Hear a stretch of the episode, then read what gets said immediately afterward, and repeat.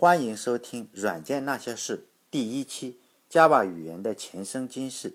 上一期提到，太阳公司有一个年轻的程序员帕特里克·诺顿，给公司提出了一份言辞尖锐的备忘录。我对这份备忘录很好奇，到底写了些什么呢？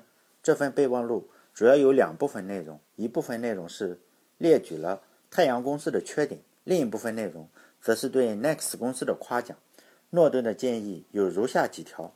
雇佣一个艺术家，把用户界面弄得漂亮一些。现在的用户界面太丑。只选择使用一种编程工具包，将公司的注意力集中在一种视窗技术上，而不是分散兵力、多线作战。解雇现在的视窗组员工，他们太烂了。在我看来，这几条建议简直放之四海皆准。现在对大大多数公司来说，依然很合适。正是因为这份言辞尖锐的意见。导致太阳公司进行反思，从而促成了 Green 小组，而开发出了 Java 语言的雏形。虽然当时还不叫 Java，当时这个语言的名字叫 OK 语言。后来这个项目的市场反应并不太好，太阳公司准备取消 OK 项目，解散团队。为什么太阳公司会做出这种以今天的眼光来看很愚蠢的举动呢？我认为这要从太阳公司的 DNA 说起。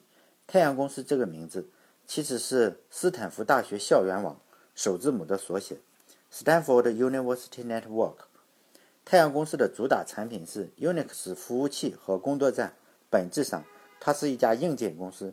太阳公司有自己的硬件 Spark 处理器和 Solaris 操作系统，但是没有关键的应用软件。当然，也有一些影响力不大的软件，比如说 Star Office 办公系统，但是。影响力非常的有限。太阳公司卖的工作站每台几万美元，服务器每台十万美元，再加上上个世纪互联网的兴起，通过卖服务器和工作站，站子就把钱给赚了。太阳公司眼中的竞争对手是 SGI、DEC，还有惠普这种公司。在硬件市场上，这些都是太阳公司眼中的软柿子，随便捏来捏去的。正是因为太阳公司以硬件为主的商业模式。导致了他固步自封，像 OK 这种项目市场不好，赚钱也没有希望，想关掉也算是顺理成章。反正也不能指望 OK 项目有多大的出息，毕竟卖硬件赚的钱花都花不完。就在 OK 项目就要被取消，高士林萌生退役，团队即将解散的紧要关头，太阳公司的联合创始人比尔·乔伊挽救了 OK 项目。比尔·乔伊不仅是太阳公司的创始人。他还是一个优秀的程序员，天主教知识分子。他还是 BSD 系统的主要设计者。BSD 系统是苹果公司 macOS 的父亲。他还参与设计了 TCP/IP 协议。更重要的是，他还是编辑器 VI 的作者。以后有机会，我想单独做一次他的生平事迹。在这里，我们只说一下他挽救 Java 的故事。当时，1994年，互联网如星星之火。逐渐蔓延。一九九三年六月，两名伊利诺伊大学的学生马克·安德森和埃里克·比纳发布了第一个浏览器。为了使这个浏览器商业化，安德森注册了一家叫网景的公司。这个浏览器的发明让每个普通人都可以方便地使用互联网技术。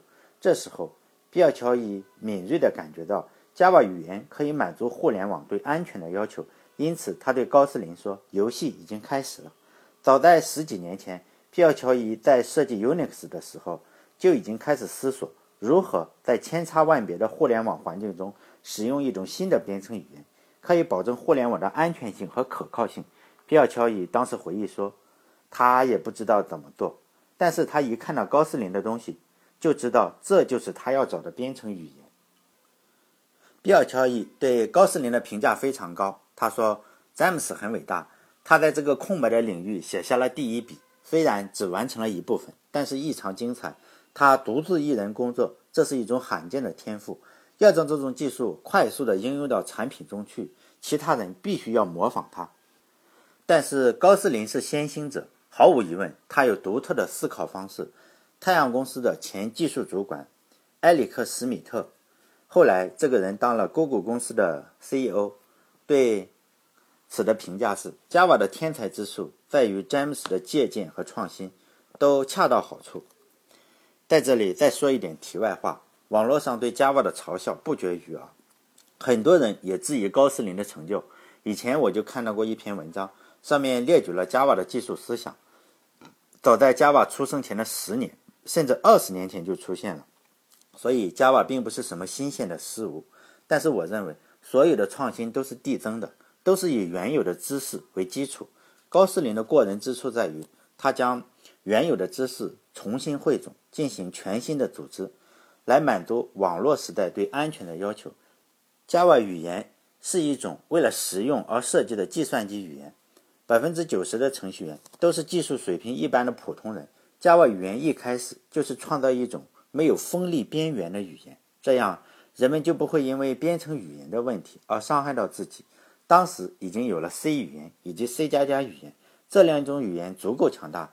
C 语言就像是一群拿着刀的人在刚刚打过蜡的地板上快速的跳舞。C 加加的作者也说过，C 很容易让你朝自己的脚开枪。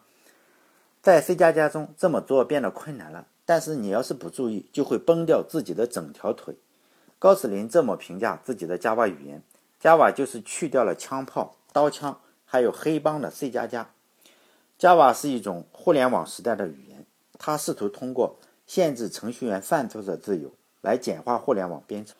比尔·乔伊曾经说过，互联网世界的最终目标，努力将软件变得像机器的组成部件一样稳定。Java 可以看作是装有螺丝钉、螺丝帽、螺栓等各种工具的工具箱。Java 就像是一个系统，它确保程序员在使用这些工具的时候。不会做出危险的举动。当然，并非所有人都接受这种限制。那些讨厌这些限制的程序员将 Java 比作警察国家，将高斯林称为软件法西斯主义。但高斯林回应说，Java 的限制对于互联网是一种宝贵的资产，让软件变得更加稳定、更加可靠。Java 确实是折中的结果，但是利大于弊。对 Java 来说，规矩就是规矩。一旦适应了这一点，它将变成一种自由的语言。高斯林将对 Java 的批评比作早期飞行员的抗议。飞机制造商将驾驶舱密封起来的时候，飞行员表示抗议，因为在使用螺旋桨推动飞机的时代，飞行员将头伸出机舱来导航、感觉方向。但是你一旦坐上了一架两马赫的现代飞机，打开机舱，把头伸出去，脑袋就被吹掉了。他说。要进一步解放自己，你就要放弃那些曾经看起来是自由的东西。如果你连上了网，你就不得不处理多样性，不得不处理交互性，不得不考虑故障，对其他的部分会造成怎样的影响？也就是说，不得不考虑系统的可靠性。传统的观点认为，软件要么成功，要么全部失败，只有两种情况：要么正常工作，要么无法工作。有没有可能创建一个健壮的系统？这个系统部分失效以后，仍然可以继续运行呢？就像一辆汽车在收音机损坏的时候，仍然可以正常行驶，而不是尖叫着停下来。这就是设计 Java 语言的初衷。有点扯远了，咱们再把话题回到1994年。1994年是 Java 制定标准的那一年，在这一年里，Java 应该有一些什么特征？需要抛弃哪些特征？怎样改进性能？都是在这一年搞定的。会议有六七个人参加，其中争吵最为激烈的是高斯林和皮尔交易之间。高斯林是简洁派的，皮尔交易是功能派的。高斯林坚持认为 Java 应该足够简洁，凡是有疑惑的就删掉。皮尔乔伊则认为 Java 要足够强大，要把大部分语言的强项都添加到 Java 语言里，就像一个威力无比的巨无霸那样。后来。大部分的决定都是高斯林做出的，Java 就是他的孩子。在一次采访中，关于简单性和复杂性，高斯林说：“通常系统想要更强大，就往往变得很复杂。”高斯林另一个精明之处在于，他让 C 加加语言很快掌握了 Java。在 Java 即将被打磨出来之前，太阳公司的另一个商业计划出炉了。在一九九四年九月，高斯林、比尔·乔伊以及史密特共同举行的一次会议上。确定了 Java 的方向。高斯林说：“Java 是所有人都能够使用的编程语言。”在会议之后，史密特起草了商业计划，提出了具体的数字：五年内，Java 用户将达到一亿。实际上，两年以后，Java 的数量就达到了一亿。一亿这个数字相当于当时所有运行 Windows 的计算机。之所以会这么快达成目标，一个很重要的原因是网景公司的浏览器决定支持 Java。当时，网景公司的安德森一直在考虑一个问题：如何才能把服务器上的代码通过网络传输到数百万台计算机上呢？当时，网景公司尝试了一种语言，使用 Scheme 语言，但是这种语言最终没有达成目的。随后，该团队看到了 Java，于是就认定了这种语言。网景公司和太阳公司于1995年5月23日签订了合作意向书。之后，为了更好的市场推广，太阳公司决定将 OK 语言重新命名。当时列举了十几个备选的名字，其中之一就是 Java，其他几个没有入选的名字分别是 Seek 等等。最后，由产品经理波利斯决定，他选择了 Java。比尔·乔伊和史密特。负责太阳公司推广 Java 的工作，他们选择了一个激进的策略。他们计划不从 Java 中获利，授权条款全部无偿奉送，只是为了提高软件的接受度。在一九九六年，太阳公司召开了 Java 的会议，Java One。初次会议就有一千人来参加，众多的公司，包括网景、甲骨文、惠普、IBM，纷纷申请 Java 的许可，反正也不要钱嘛。Java 当时就是最热门的语言，整个顶级的 IT 公司都在宣告我们在使用 Java。在这些公司里，还包括一个公司微软。微软在1995年发布了 Windows 95。微软在操作系统的地位如日中天。微软公司在1996年3月也向太阳公司申请了 Java 许可。当时，比尔盖茨对 Java 的评价是：Java 是很长时间以来最优秀的程序设计语言。太阳公司希望微软公司帮助自己推广 Java，微软公司则希望把 Java 搞得支离破碎。在各怀鬼胎的合作下，最后不得不对簿公堂。在2004年，太阳公司胜诉，获得了16亿美元的赔偿，但是微软却赢得了很大的市场。借鉴 GSP 技术的 ASP 技术，获得了更大的市场占有率。太阳赢得了官司，但却丢掉了未来。对此，高斯林是这么评价的。微软花了巨大的精力，让用户在 Windows 上看不到 Java。后来，微软公司宣布了一种新的技术，可以转移 Java 用户，并且推出了自己的编程语言 C#，用来替代 Java。微软公司的 C# 语言定位和 Java 类似，有着和 Java 类似的功能。这是微软一贯的策略：首先是和你拼技术，技术拼不过的时候，就来拼流血。反正微软的血量足。对手拼流血，一般是拼不过微软的。突然想起了微软在进入游戏机市场花了大量的钱来打造 Xbox 游戏机。记者问比尔盖茨：“如果 Xbox 花了这么多钱依然失败了，你会怎么办？”比尔盖茨轻轻一笑说：“如果这次 Xbox 失败了，我就再投入更多的钱重新玩一局。”微软靠这个方法打赢了很多战争，包括和 Boland 的编译器之战。以后有机会我也想说说那场战争。微软一贯的策略之一就是引入新的技术，按照自己的方式重新定义新的技术，然后说服程序员加入自己的阵营，最后取得战役的胜利。在一九九五年，微软开始开发自己的浏览器，和网景公司进行竞争。网景是太阳公司最大的合作伙伴之一，正是因为网景公司的鼎力支持，才让太阳公司的 Java 迅速占领市场。微软在击败莲花公司和 WordPerfect 公司的时候，也是利用了自己 Windows 的优势。这次和网景公司竞争，刚开始的时候，网景公司掉以轻心，以为顶多到时候打价格战，网景有钱，这个仗还有的一拼。没想到微软公司直接把 IE 免费了。仅仅一年半以后，网景公司就被微软公司打败了。如果仔细研究 IT 的公司的历史，就会发现一个很有趣的现象：微软建立起自己的霸主地位以后。就再也没有出现过世界级的 PC 软件公司，因为只要在 PC 软件上还有大的机会，微软就会利用自己操作系统的优势，把所有的玩家都清除出去。这个受害者的名单有一大长串：网景公司、WordPerfect、莲花公司、太阳公司、Real Network 公司都没有幸免于难。到了上世纪末，太阳公司的总市值一度攀升到两千亿美元的最高峰。股价高达每每股两百四十七美元。公司的 CEO 麦克利尼也是春风得意，他说：“太阳公司就是点 com 前面的那一点。”当我向后看的时候，我欣喜地发现，我至少领先有些公司至少二十年。但是，两千年的网络泡沫开始破灭，大多数的点 com 公司都关门大吉了，服务器市场突然低迷，太阳公司一年之内就从顶峰跌到了谷底。更可怕的是，以前和 Java 和微软的 ASP 竞争的劣势开始结出苦果，Unix 服务器市场。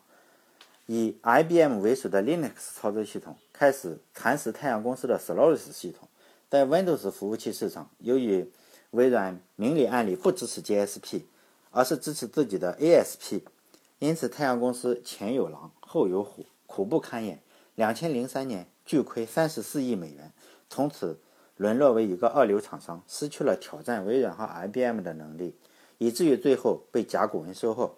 还有很多值得八卦的事情。太阳公司的 CEO 麦克利尼是硅谷著名的喷子，口无遮拦，不止喷微软，他还喷除了自己以外的其他公司。太阳公司自己生产 Spark 的 CPU，在八十年代的时候，太阳公司曾经试图进入个人电脑市场，自己提供 CPU，还能自己生产操作系统，因此和英特尔曾经是竞争对手。他曾宣称，只要有厂商采用 Spark 的 CPU，太阳公司就提供最详细的资料。这对于当时。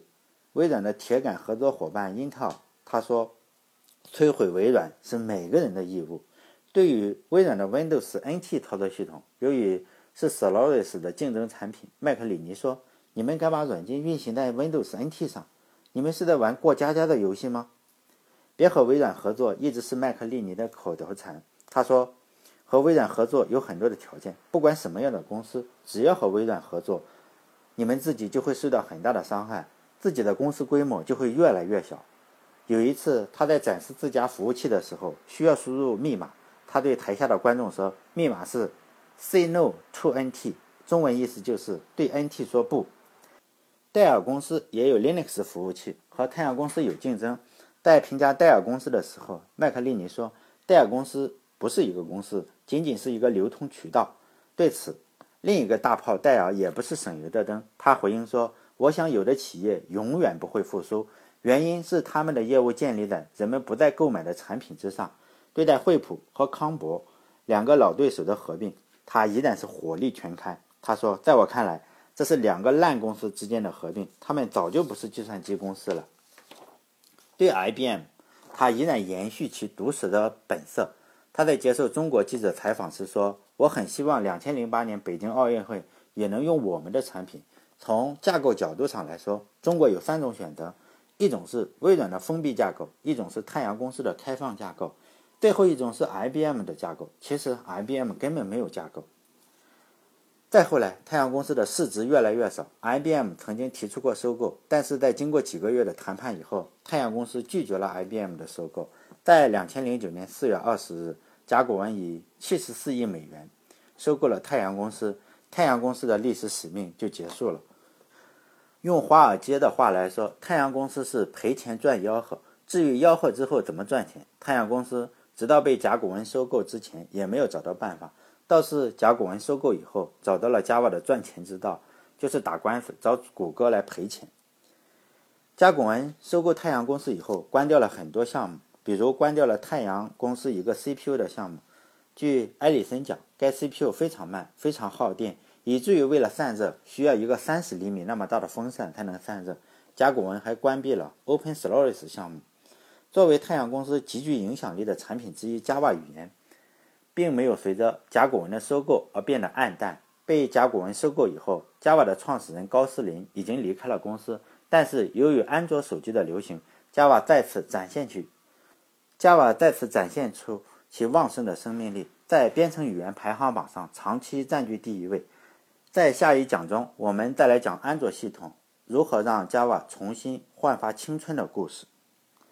呃，说点题外话，在录完上一期以后，我发现把音频传到百度网盘上非常不方便，比起喜马拉雅上来，基本是没有几个人下载。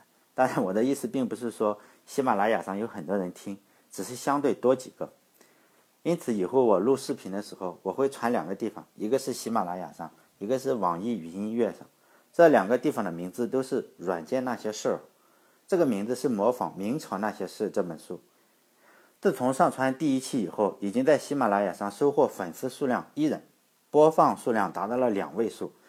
网易云音乐上的粉丝数是零人，播放数量应该也是零次。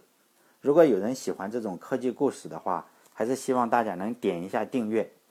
我在查资料的时候，收到了很多有趣的视频和图片，因为这个是音频，很难描述有趣的视频，所以我还申请了一个微信公众号，名字也是“软件那些事”，里面放这个音频的文字资料和图片资料，还有一些很古老的软件运行的视频。目前这个公众号的粉丝数是一人，就是我自己。我不会频繁在这里发文章，只有做出音频来，我才会发一篇相关的文章，肯定是不扰民的。毕竟这只是一个软件的故事。我一没有什么人生经验可以分享，二没有能力每天搞出个大新闻出来。这个公众号肯定不扰民，这个请放心。上一期有一个视频是 Star Seven 的演示视频。Star Seven 是 Green 小组制作的一个掌上电脑，带触摸屏，有点类似于现在的智能手机。关注以后，在公众号里回复加把零就能看到。本期的一些材料我也上传到这个微信公众号里了，里面有世界上第一个浏览器的图片，还有网景公司浏览器的图片，以及被微软 Office 打败的 WordPerfect 公司的图片。在微信公众号里回复加瓦一就能看到。还有年轻时候高斯林。比尔盖茨、比尔乔伊，还有麦克利尼的照片，有兴趣的话，在回复关键字“加瓦一”就能看到。好，谢谢大家。